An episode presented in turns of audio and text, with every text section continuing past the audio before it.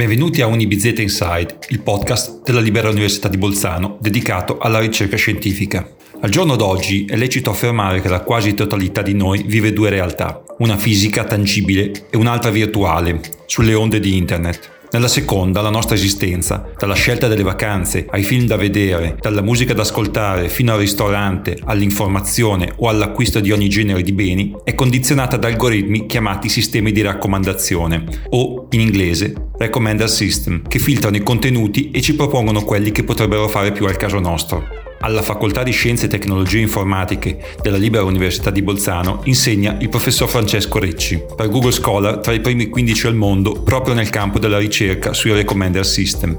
Al professor Ricci abbiamo chiesto di spiegarci come funzionano i sistemi di raccomandazione e quali ricerche sta sviluppando assieme al suo gruppo di ricerca. Arturo Zilli, giornalista dell'ufficio stampa di Unibizeta e autore di questa puntata, vi auguro buon ascolto. Vi ricordo che Unibizeta Inside è disponibile anche in tedesco, con le puntate curate da Vicky Rabensteiner e Susanne Petro, colleghe giornaliste dell'ufficio stampa.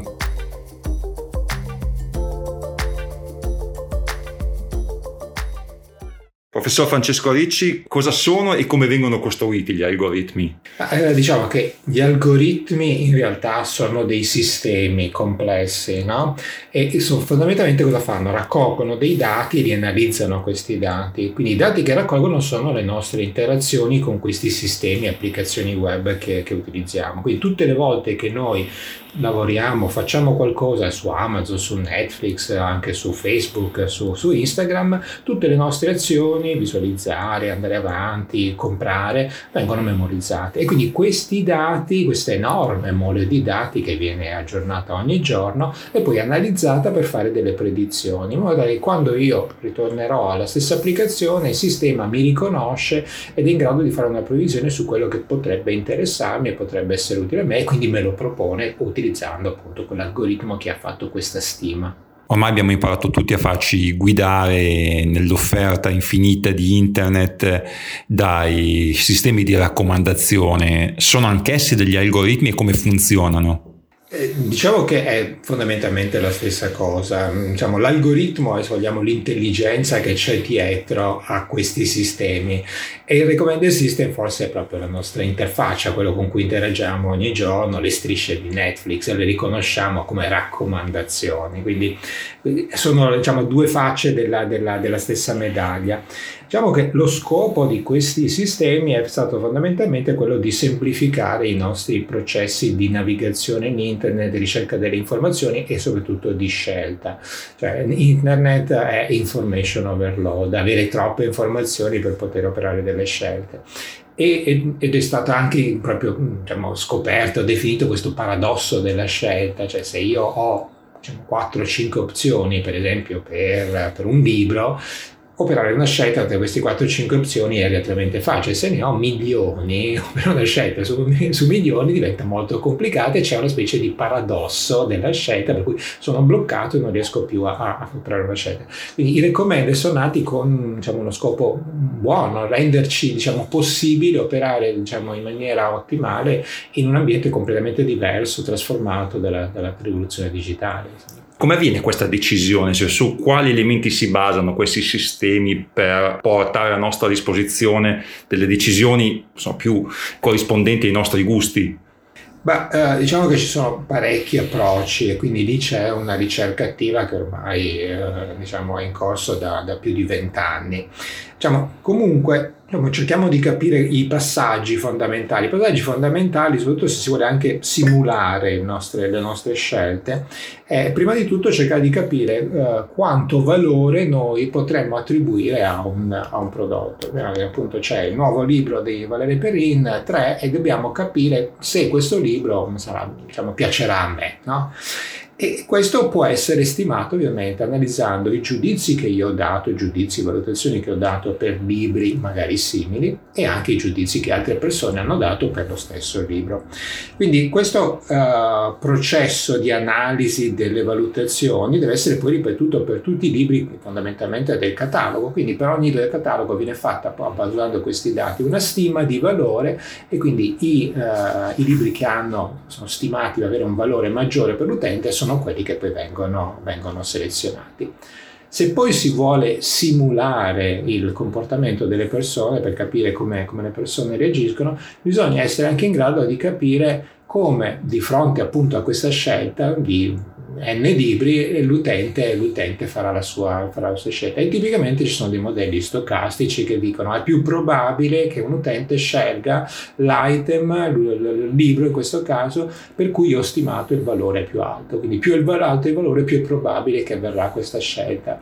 E questo poi può produrre diciamo, una, una simulazione del comportamento delle persone che viene effettivamente fatto. Ma proprio l'algoritmo ha il compito di dire ma questo libro uh, come verrà valutato da, da Francesco se no, essere letto e quindi potesse esprimere un giudizio eh, di merito. Quindi viene fatto prima che io faccia la mia, la mia, valutazione. Quindi con queste valutazioni stimate, allora l'algoritmo può dire, beh, questo probabilmente lo stimerebbe 5 e quindi è un, è un libro che posso suggerire eh, a, a, questo, a questo utente. I recommender system portano con sé anche i cosiddetti bias, cioè distorsioni o condizionamenti mm-hmm. di, chi, di chi li programma. Ma diciamo che ci sono distorsioni di chi li programma, ma ci sono soprattutto distorsioni dovute ai dati stessi, perché come abbiamo diciamo, cercato di, di, spiegare che la predizione di, di, del fatto che un libro sarà interessante per me viene fatta sulla base dei dati, osservazioni e di valutazioni di altri lettori, diciamo, immaginate sul catalogo di Amazon. Quindi eh, molto spesso il bias è nei dati, cioè se noi abbiamo diciamo migliaia di review per appunto l'ultimo romanzo di Valerie Perrin è chiaro che il sistema tende a pensare che questo libro è un libro di successo e che è un libro che devo raccomandare, no? Quindi questo è un bias che sta proprio nei dati. Poi ci sono algoritmi che sono, soffrono di più, per esempio di questo bias detto di concentrazione, e altri che ne soffrono di meno, sono in grado di diversificare un po' di più. Però fondamentalmente i problemi più grossi stanno, stanno, stanno lì. Naturalmente questa idea di suggerire le cose popolari è molto pericolosa, no? è molto pericolosa e può creare delle disparità notevoli perché un conto per il libro, vabbè, si vende più Valerio Perrier, non si vende un altro, un, altro, un altro, scrittore, ma questo viene applicato anche per esempio nella ricerca di, di un lavoro, quindi in LinkedIn una, un'azienda che cerca del, del personale da assumere eh, usa un algoritmo di raccomandazione per avere un ranking, un ordinamento dei candidati. E i candidati che stanno in alto nella lista sono determinati dall'algoritmo i candidati in alto nella lista molto spesso non sono tanto meglio di quelli che stanno un po' più in basso, però inevitabilmente quelli che stanno in basso non verranno mai selezionati e, e questo è discriminazione. C'è un modo per valutare l'efficacia di un recommender system? Ci sono vari metodi per valutare eh, eh, i recommended system. Fondamentalmente ci sono due approcci che si, distien- eh, si, differenziano. Uno viene chiamato offline, diciamo fuori linea, e l'altro viene chiamato online, in linea. Il meccanismo offline è in qualche maniera tipico del, degli approcci di, di, di, apprendimento automatico, cioè prendiamo i dati, per esempio di Amazon di vendite di libri degli ultimi dieci anni, prendiamo i dati degli ultimi, dei, diciamo, dei, dei primi otto anni e costruiamo il nostro nostro modello predittivo. Il nostro modello predittivo inizierà a fare delle predizioni, dirà questa persona che ho osservato fare degli acquisti farà probabilmente questi altri acquisti nei successivi due anni e si confronta la predizione con la realtà. E quindi se la predizione è vicina alla realtà si dice che l'algoritmo è accurato e quindi il recommender è accurato. Uh, tra l'altro questo pone dei problemi grossi perché di fatto valutiamo un algoritmo sui dati che abbiamo visto. Quindi se l'algoritmo per esempio predice che mi piacerà per esempio un libro che io non ho mai comprato, non c'è modo di sapere se l'algoritmo è corretto oppure no offline. E questo è un problema molto grosso perché appunto non siamo in grado di valutare la bontà degli algoritmi se non poi chiedendo veramente alle persone. E questo è il modello online. Nel modello online invece si fanno tipicamente questi A-B confronti A-B, no? Cosa sono questi confronti A-B? Quando noi accediamo ad Amazon, Amazon tipicamente praticamente ha in piedi, Amazon, Netflix e tutti gli altri, hanno in piedi dei, degli A-B test, dei, dei, delle, delle confronti. Cioè, per esempio, sulla base del mio indirizzo IP, se il mio indirizzo IP è pari, vengo dirottato verso una versione di Amazon. Se il mio indirizzo IP è dispari, vengo dirottato verso un'altra diciamo, versione del sistema. E le due versioni magari operano con due algoritmi diversi, quindi vengono fatte raccomandazioni con due strategie diverse e lì si misura effettivamente se l'algoritmo A piuttosto che l'algoritmo B è migliore nel fornire raccomandazioni. E migliore vuol dire tipicamente conversione, acquisto, volume, download o click. Quindi quello che produce più acquisti è l'algoritmo migliore. E queste ovviamente sono, sono diciamo, valutazioni diciamo, più, più, più, precise, più, più accurate del, del, valore di un algoritmo, però che di nuovo pongono anche dei problemi di iniquità, perché supponiamo che l'algoritmo A e l'algoritmo B non siano di uguale bontà, alcune persone sono esposte all'A e alcune persone sono esposte all'algoritmo B, perché io o tu dobbiamo essere esposti ad algoritmi diversi per fare fungere da cavie per fondamentalmente un sistema che cerca di migliorare eh, dei, dei diciamo, i suoi criteri di, di, di vendita e le sue, sue misure di vendita. Esiste la possibilità di valutare gli effetti dei sistemi di raccomandazione sull'utente a lungo termine? E recentemente abbiamo cercato di fare anche, sviluppare un nuovo modello di valutazione per capire meglio gli effetti a medio termine di questi algoritmi. Diciamo, I due modelli di valutazione che ho, di cui ho parlato prima eh, misurano quanto un algoritmo è buono osservando dei dati del passato oppure magari nel presente, ma tipicamente per una settimana, un mese. Allora, eh, in realtà sarebbe bene capire qual è l'effetto da qui a un anno di usare un certo algoritmo, usare l'algoritmo A o l'algoritmo B, perché eh, voi avete capito che l'algoritmo produce dei suggerimenti, l'utente, diciamo, con certe probabilità accetterà questi suggerimenti e farà delle scelte. Questo produrrà dei dati che l'algoritmo poi consumerà, anche so, un mese dopo, per essere riaddestrato e produrre nuove scelte. Quindi quello che si forma è una dinamica, una coevoluzione degli algoritmi e di noi. Quindi noi siamo frutto degli algoritmi e gli algoritmi sono frutti dei nostri, delle nostre scelte. Quindi è importante capire questa coevoluzione da qui a un anno dove ci porterà? Ci porterà per esempio a scelte scelte più diversificate o a scelte meno diversificate. E abbiamo sviluppato appunto un meccanismo di simulazione per simulare gli effetti a, lungo, a medio termine, a lungo e medio termine di questi algoritmi. E abbiamo fatto delle scoperte mh, semplici ma direi anche interessanti. Per esempio, per, per fare degli esempi molto, molto concreti, eh, voi sapete che ci sono algoritmi semplici che raccomandano le cose più popolari o gli, gli, item che hanno un valore medio più alto, quindi sono quelli che vanno bene un po' per tutti. Beh, eh, questi, questi, algoritmi eh, tendono ovviamente a produrre pochissima diversità, quindi tendono a far diminuire la diversità delle nostre scelte, quindi a farci convergere verso poche scelte. Però eh, sono anche algoritmi che tendono a suggerire delle cose che ci piacciono e quindi hanno, sono perversi in qualche maniera perché appunto non sono male in termini di suggerire cose che ci piacciono, però tendono a ridurre, a ridurre le scelte. Mentre ci sono altri algoritmi che di fatto, come dire, sono meno allettanti, producono delle scelte meno allettanti, ma che producono maggiore diversità.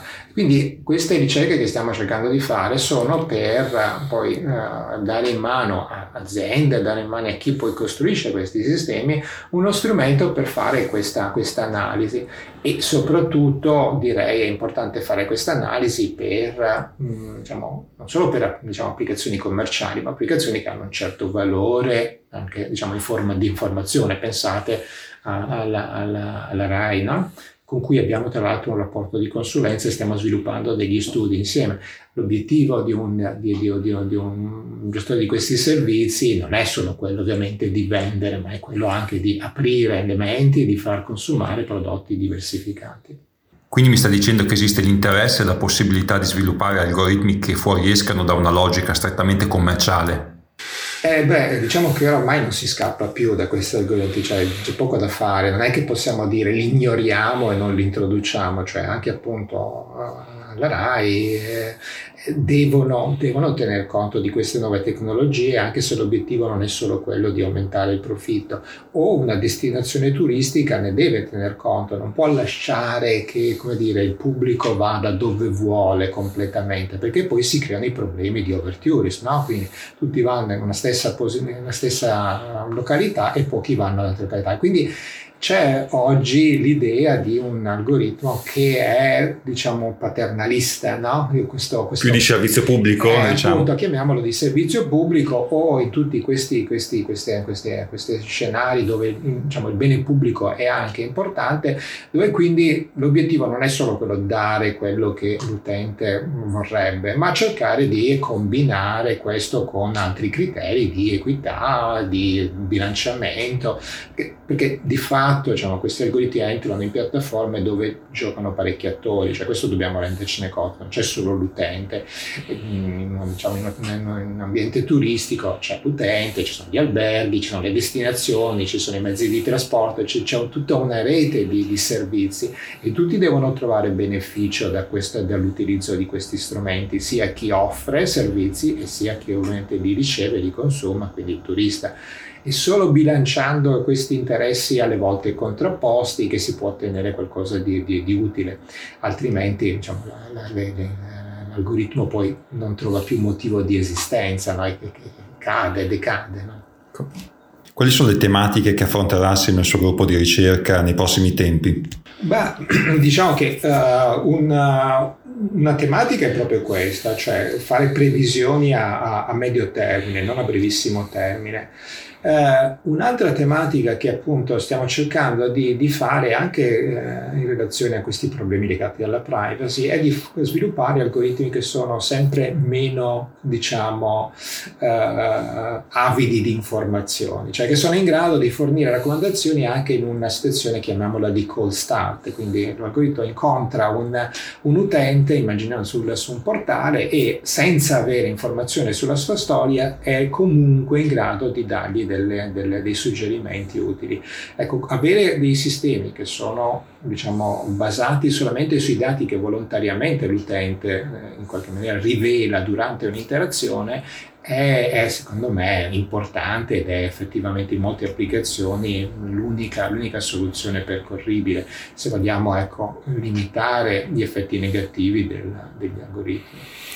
Una domanda che fuoriesce dal perimetro della ricerca scientifica ovviamente, è possibile, auspicabile una vita senza algoritmi? Bah, uh, sono un po' scettico, sono un po' scettico perché, uh, diciamo, intanto perché tornare indietro non si torna, poi anche se io decidessi non voglio più gli algoritmi, sì, in alcuni ambienti uno potrebbe arrivare, diciamo, a dire, uh, dal punto di vista legale è vietato usare completamente i dati personali, avete seguito la, la discussione che c'è adesso in Europa, Facebook dice non potrò più offrire il mio servizio in Europa perché, perché l'Europa con con la nuova legge eh, sta limitando l'utilizzo l'utilizzo di queste informazioni. Queste ovviamente sono, sono battaglie, cioè sono, sono, sceneggiate, è chiaro che riusciranno a fare molto lo stesso rimanendo in Europa. Diciamo, credo che sia un po' inevitabile utilizzare degli algoritmi in questo contesto, anche perché non dobbiamo dimenticare che gli algoritmi uh, hanno una loro, uh, una loro utilità. E, e un'altra, diciamo, diciamo, origine di questo è stato il famoso l'intelligenza delle folle, no? the, the, the wisdom of the crowds. Che cos'è questa idea dell'intelligenza delle folle? L'idea è che se ci sono opinioni differenti, cioè se le persone hanno effettivamente opinioni differenti e uh, indipendenti, aggregando queste opinioni tipicamente si raggiunge come dire, la verità. Diciamo, voi probabilmente conoscete l'esempio di questo matematico Galton che chiese a un gruppo di contadini di dire qual è il peso di questo bue, no? Erano un certo numero di contadini, ognuno disse la sua, fecero la media e la media era vicinissima al peso del bue reale. Quindi se contadini dicono indipendentemente, senza farsi influenzare, qual è la loro opinione, l'opinione viene aggregata, riusciamo a raggiungere la verità. Se invece, questo è il problema, se invece tutti iniziamo a pensare allo stesso modo, perché siamo poi magari influenzati da, queste, da questi algoritmi e non diciamo più n numeri differenti, ma tutti lo stesso numero, questo numero sarà inevitabilmente diverso dalla verità. Ed è qui che dobbiamo giocare, mantenere questa, questa diversità, mantenere questa, questa, questa indipendenza indipendenza di opinioni, evitare che tutti la pensiamo nello stesso modo. Quindi non ci dobbiamo preoccupare quando uno salta fuori con idee nuove. Ovviamente se sono false bisogna bloccarle perché alcune di queste sono esplicitamente incluse, diciamo, fatte circolare per deviare appunto le opinioni delle persone. Ma dobbiamo auspicare sempre maggiore diversità, sempre maggiore indipendenza del, dei giudizi e solo questo ci può salvare, secondo me. In chiusura, professor Ricci, nella sua vita privata preferisce utilizzare il recommender system oppure affidarsi al giudizio e al consiglio di colleghi ed amici? Ma dipende, dipende su cosa stiamo parlando. Stiamo parlando di cose diciamo, che richiedono molta conoscenza, uh, direi, direi, di sì. Uh, è ancora lontano il momento in cui dire, un recommender system mi potrà dire, ad esempio, su quale argomento sviluppare la mia attività di ricerca però chi lo sa in un futuro non dobbiamo essere così, non dobbiamo porre un limite alla, all'intelligenza nostra, alla nostra fantasia, alla capacità di sviluppare nuove soluzioni. Grazie mille per, per la chiacchierata. Prego, grazie a voi per avermi invitato.